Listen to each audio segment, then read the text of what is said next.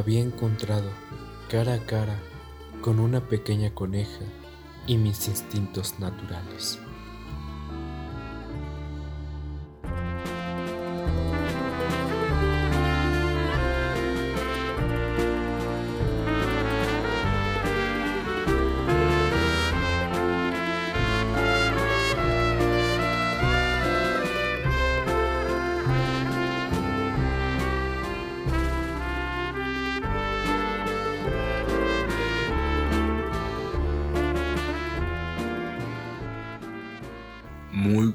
Gente. El día de hoy toca hablar de Beastars así de una, o sea, a lo que vamos, porque vaya, o sea, de Beastars tenía muchísimas ganas de hablar y creo que es el momento de, de hablar de Beastars, ¿no? Un anime que del cual se habló bastante el año pasado cuando salió Beastars.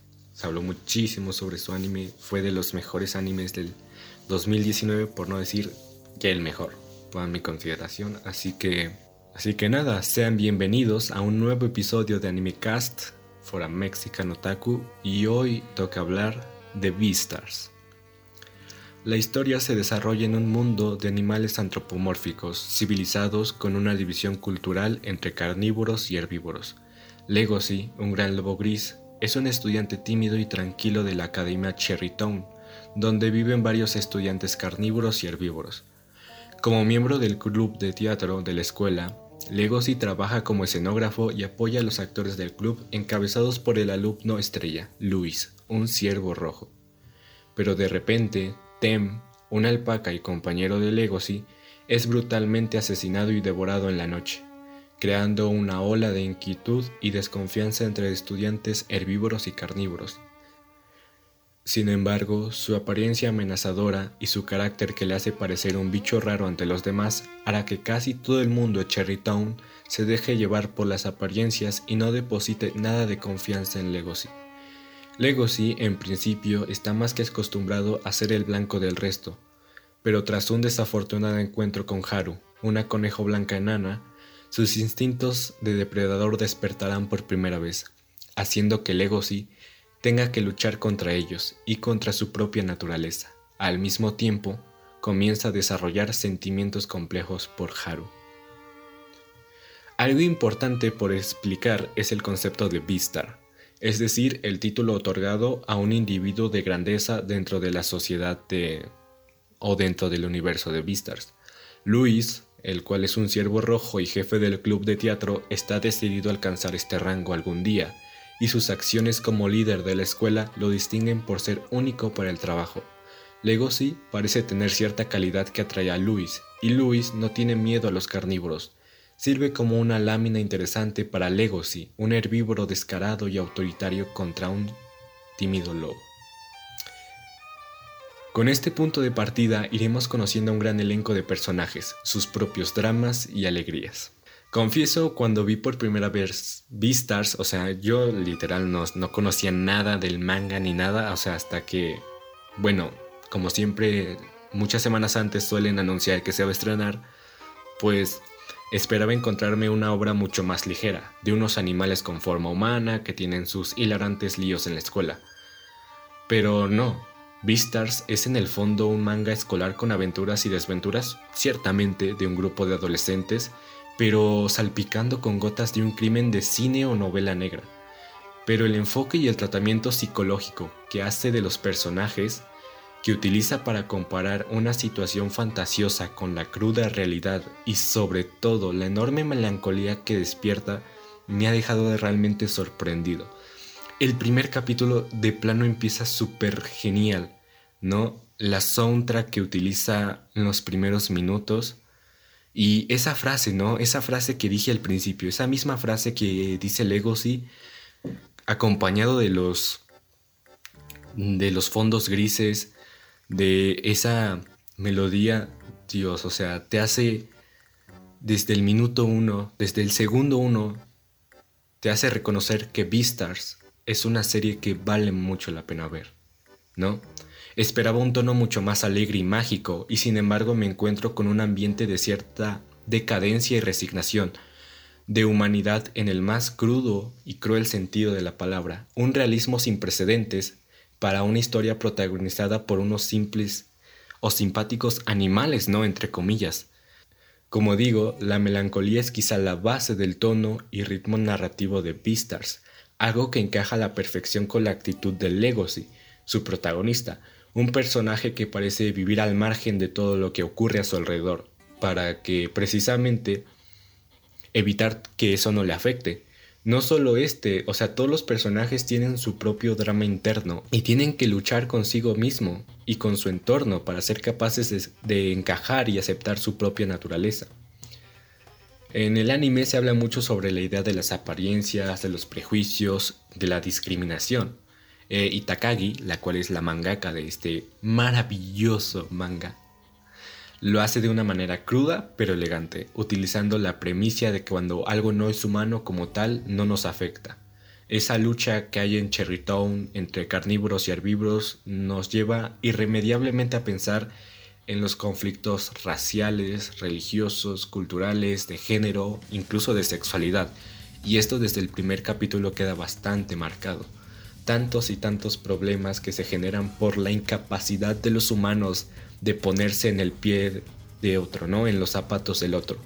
Por ser incapaces de no prejuzgar, de no interesarse en conocer un poco al prójimo, para descubrir que en realidad no es tan malo como se creía, y que de hecho puedo aprender de él y compartir mucho. Esta crudeza y realismo choca frontalmente con la idea inicial de encontrarnos con unos animales inocentes, ¿no? O sea, porque ciertamente muchas series de furros, quieran llamarlo así, quieramos ponerlo así, no han tenido una aceptación bastante agradable, ¿no? O sea, personajes que tienen este aspectos este de animal, o sea, humanos que tienen ciertas características de animales, pues mm, de cierta forma no son completamente rechazados, pero ver animales antropomórficos como tal, furros para la mayoría de personas, no ha sido completamente aceptado, ¿no? no ha sido una serie que triunfe bastante, ¿no? Por, personalmente como por prejuicios o qué sé yo, pero esa inocencia, ¿no? Esa inocencia que se ve turbada, ¿no? Porque tú cuando ves animales tú piensas que va a ser algo, no sé, algo fantasioso, algo tranquilo, algo bonito, como lo que suele hacer Disney con sus películas en las cuales se ven involucrados animales, ¿no? Pero ver que esa inocencia pronto se ve turbada por lo que más suele trastocar la vida de un joven de 17 años, ¿no? Las emociones, los sentimientos y sobre todo los instintos, porque estamos hablando de animales. Y es que Vistars narra muy bien este proceso de cambio, ¿no? Esa etapa confusa en la que la persona tiene que comenzar a comprenderse a sí mismo y a construir quién va a ser en un futuro, poner los cimientos de lo que será el resto de su vida. De este modo, Itagaki, Itagaki creo que antes lo dije mal, pone a la mayoría de sus personajes a preocuparse por sus estatus, por los conocimientos e hitos que obtienen de cara a un futuro trabajo, por su felicidad, por el amor o por la amistad, incluso por la sexualidad, como ya dije antes. Lo hace de una manera realista y a veces sutil, especialmente eh, hablando de sexualidad, donde hace un magnífico paralelismo entre esa sexualidad y los instintos, dando lugar a escenas realmente interesantes y plagadas de simbolismos que incluso aún yo no he logrado comprender, pero sé que están ahí, ¿no? Sé que están presentes. Y con una carga gráfica, especialmente las que son protagonizadas por Legacy y Haru, nuestra pareja de protagonistas, a las cual me atrevería a decir que son como el Romeo y Julieta de esta historia, ¿no? Porque no solo estamos en el simple hecho de que están separados por X o Y razón, no, o sea, estamos hablando de una utopía falsa, porque Vistars es eso, una utopía falsa. ¿Cuándo se ha visto que carnívoros y herbívoros puedan convivir tranquilamente en una sociedad? O sea, biológicamente eso es imposible. No pueden convivir, o sea, son depredador y presa, es el ciclo natural de la vida. Pero esta ruptura de la estructura base clásica de un romance es realmente genial. Lo que hace Itagaki es realmente fascinante, ya que no solo nos presenta a un chico tímido que está enamorado de una chica la cual tiene un historial bastante oscuro, sino que también estamos viendo algo completamente, se podría decir, una aberración de la naturaleza, ¿no? O sea, un lobo andando con una coneja, teniendo relaciones con una coneja. Y si lo vemos desde muy fuera, realmente nos parece algo asqueroso, algo grotesco, ¿no? Pero viéndolo desde el concepto de Vistars, puedo decir que es maravilloso. Es más, es fantástico lo que hace, ¿no? Es una lucha de, de instintos, es una lucha en contra de lo natural, es una lucha en contra de la propia sociedad en la que está desarrollada Vistars, ¿no? Es bastante impactante ver esos primeros compases en los que el ego sí tiene que preocuparse por primera vez en la historia de su instinto animal, ¿no? Y lo duro que es para él tratar de calmarlo, de ocultarlo al resto, ¿no? El cómo él se fuerza a no lastimar a ningún herbívoro. Porque, según la sociedad en la que él vive, eso está mal. Pero sus instintos le dicen otra cosa. Este, Aquí mismo podemos establecer un paralelismo, ¿no? Beastars hace un buen trabajo al crear un mundo lleno de conflictos internos, ¿no? Un mundo que nos pide que cuestionemos nuestros propios prejuicios sobre los demás, pero también nuestros prejuicios, o sea, contra nosotros mismos, alimentados por la sociedad en la que vivimos. La obra de arte de Itagaki Itagaki es encantadora y sorprendentemente diferente de lo que la mayoría de los lectores considerarían un manga estilo tradicional, ¿no? Un poco más básico, por así decirlo. Ya que es como lo que digo, ¿no? Es un Romeo y Julieta completamente innovador. Se me va la palabra. ¿Por qué? O sea, Romeo y Julieta no podían estar porque Julieta era de un reino y Romeo de otro, ¿no? Era un amor prohibido. Pero aquí estamos hablando de un amor literalmente prohibidísimo. Porque está escrito, o supuestamente está escrito, que pues, un carnívoro debe andar con un carnívoro y un herbívoro y con otro herbívoro y así sucesivamente, o sea. Pero realmente es, porque nosotros vamos con esa mentalidad. O sea, lo que hace Itagaki, para mi consideración, es que trata de romper con la mentalidad racional, ¿no? Con la mentalidad típica, ¿no? Para nosotros, nuestra mentalidad es que esto es tal porque así se nos fue enseñado. Y ella viene y ¡pum! O sea, realmente rompe todo lo que, lo que conoces, todo lo que sabes. Y yo creo que el simple hecho de usar animales antropomórficos es un acierto más que un error. Porque si hubieras sido personajes, mm, o sea, básicamente clásicos, ¿no? Personas, yo no me imagino a Legosi siendo un chico normal de instituto, ni a Haru siendo una chica normal de instituto, ni a los demás personajes, ¿no? O sea, Beastars es así porque debe ser así. Y creo que no hay ninguna otra mejor forma de hacer Vistars como la que se está haciendo en estos momentos. Vistars está en la cima, está en su mayor apogeo y está haciendo lo mejor de lo mejor.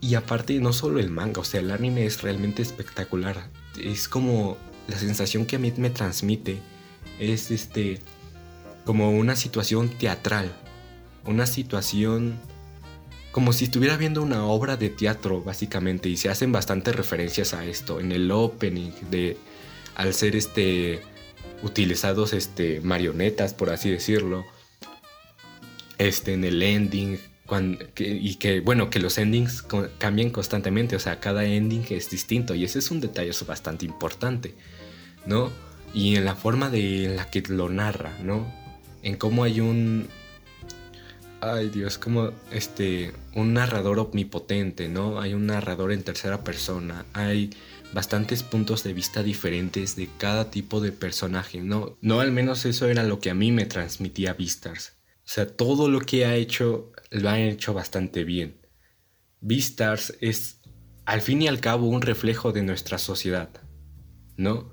Nos habla del clasismo, la marginación social, la discriminación, sobre sexualidad, retrata la juventud como ese periodo donde están en el apogeo todas nuestras dudas e inseguridades. Critica los prejuicios y recalca la necesidad de no confiarnos de las apariencias. La historia de Itagaki ofrece una visión adulta y madura, melancólica hasta cierto punto de la humanidad y las diferencias culturales, un realismo inesperado en lo que son las aventuras de un grupo de adolescentes de su academia, adornado con un espantoso crimen de por medio, ¿no? El cual es este el asesinato de Tem. Y con un tratamiento psicológico de personajes pocas veces visto, o sea, cada personaje derrocha una personalidad y no solo personalidad, un trasfondo increíble. Legacy siendo el protagonista, un lobo que tímido, lo cual es bastante raro cuando los carnívoros suelen ser más imponentes, seres de gran poder. Legosi es racional, él es tranquilo, no le gustan las peleas y todo lo que conlleva, ¿no? O sea, por primera vez está enfrentando a esos instintos que reprimió desde niño. Haru, o sea, Haru, siendo un personaje completamente odiado por toda la escuela por la mala reputación que tiene, por el simple hecho de que ella no busca un amor como tal, ¿no? Ella nunca ha conocido un amor sincero. Ella simplemente se, ha, se le ha pasado acostándose con cada chico de la escuela porque busca de rellenar esa parte, buscar esa parte, buscar ese amor que no ha, podido encontrar. Tenemos a Luis, el siervo, que vaya personaje por Dios. El, el, este, el pasado que tiene, el pasado de que fue un esclavo, de que ni siquiera sabía hablar ni escribir ni nada, de que estuvo a punto de morir y de que a raíz de eso generó un odio brutal por los carnívoros a tal grado de que, wow, ¿no? De que él solo quiere llegar a ser un Beastar para darles un golpe definitivo a los carnívoros, ¿no? Y no solo eso, o sea, también los conflictos que hay entre Luis y Legacy, una pelea bastante satisfactoria de ver. ¿no? Un reflejo bastante oscuro de cada personaje.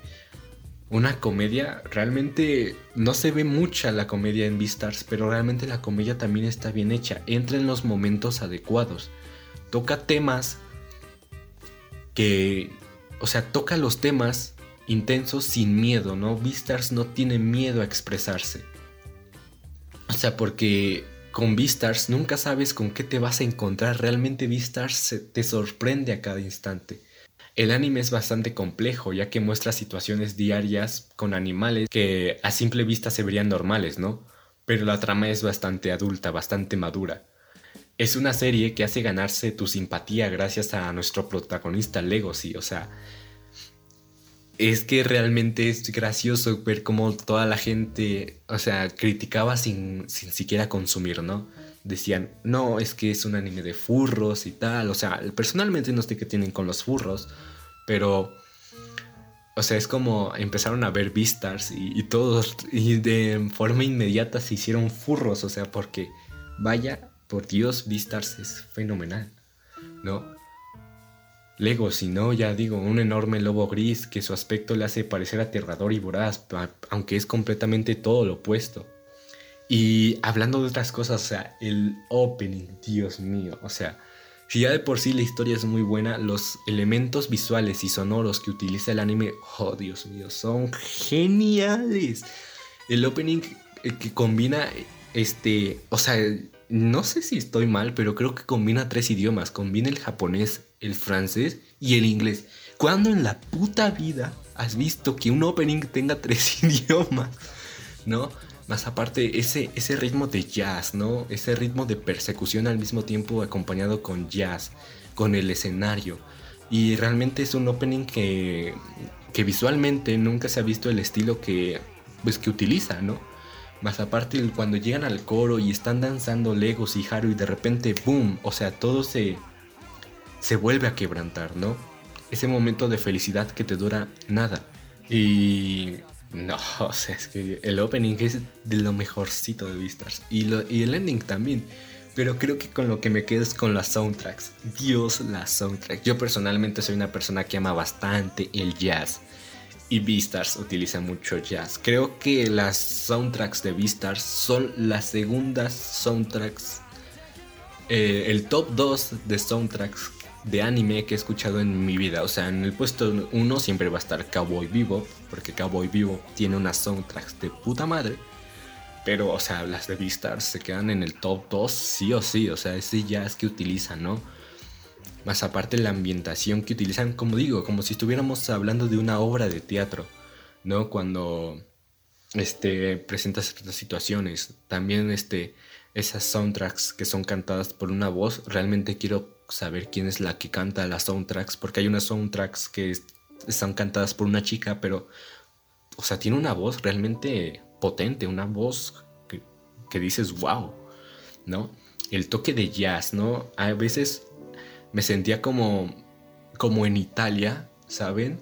No, me sentía como en Italia, pero a veces me sentía como en, en la típica película de detectives de los 70s o 60s, de esas que están en blanco y negro y, y la que siempre empieza narrando el detective, ¿no?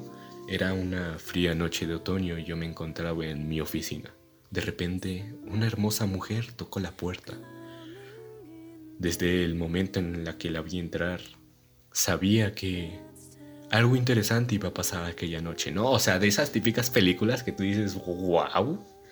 O sea, vistas realmente las soundtrack me llevaban a un lugar completamente diferente, me ambientaban muy bien. Y personalmente, lo que es la primera soundtrack, lo que, o sea, tú buscas Beastars Soundtrack, la primera se llama Beastars, este, la que se utilizó al principio, o sea, yo la escucho y digo, Dios mío, Beastars, ¿por no puede ser más perfecto? O sea, por favor. Visualmente la animación es bastante genial, realmente se nota el cariño que le tienen a esta serie, el cariño que hay detrás de todo este proyecto, de los animadores, diseñadores y tal. O sea, me agrada lo que están haciendo con Beastars y su segunda temporada ha sido confirmada, así que realmente no podemos decir que la calidad de Beastars va a bajar, sino solo mejorar, ¿no? El anime me tiene realmente enganchado, o sea, lo podría ver una y otra y otra vez hasta que saquen la segunda temporada, ya que tiene una trama compleja, con personajes con personalidades peculiares, nunca esperas nada de lo que va a suceder, te, atrae con los giros inesperados y con sus personajes pues, antropomórficos, ¿no? Contándote una cruda realidad que vista desde su perspectiva es bastante cruda. Y yo creo que Beastars es un anime que se merece todo el cariño que se le pueda dar. Es un anime que realmente vale la pena ver, es 10 de 10. Creo que es uno de esos animes que va a quedar para la historia del anime. Y quien no se haya visto vistas realmente, ya sea por X o Y razón, o porque tengan ese maldito prejuicio de que son furros, se están perdiendo de una de las mejores, sino la mejor serie del año. Y bueno, del año pasado, ¿no? Pero también una de las mejores series de toda la historia que se hayan visto. Y no me queda más que recomendarles Beastars y que lo vean, por favor, por, por favor, vean Beastars. O sea, es realmente fenomenal. Y hasta aquí concluye el capítulo de hoy de Beastars. Realmente estaba muy emocionado de hablar de Beastars porque es un anime que ciertamente ya es bastante famoso por sí solo, pero creo que dar un punto de vista, creo que hablar de él, creo que compartirles mi opinión pueda ayudarles a aquellas personas que no han visto Beastars a que se animen a ver esta gran serie. Y sin más que decir, ya saben, este, pueden seguirme en mis redes, este, Twitter e Instagram, los links en la descripción. Pueden dejarme su opinión y si ya se vieron Beastars, por favor díganme qué les pareció Beastars y echemos ahí horas y horas platicando de lo maravilloso que es Beastars, por el amor de Dios. Yo soy Virtual Trash y nos estaremos viendo en un próximo episodio. Hasta la próxima.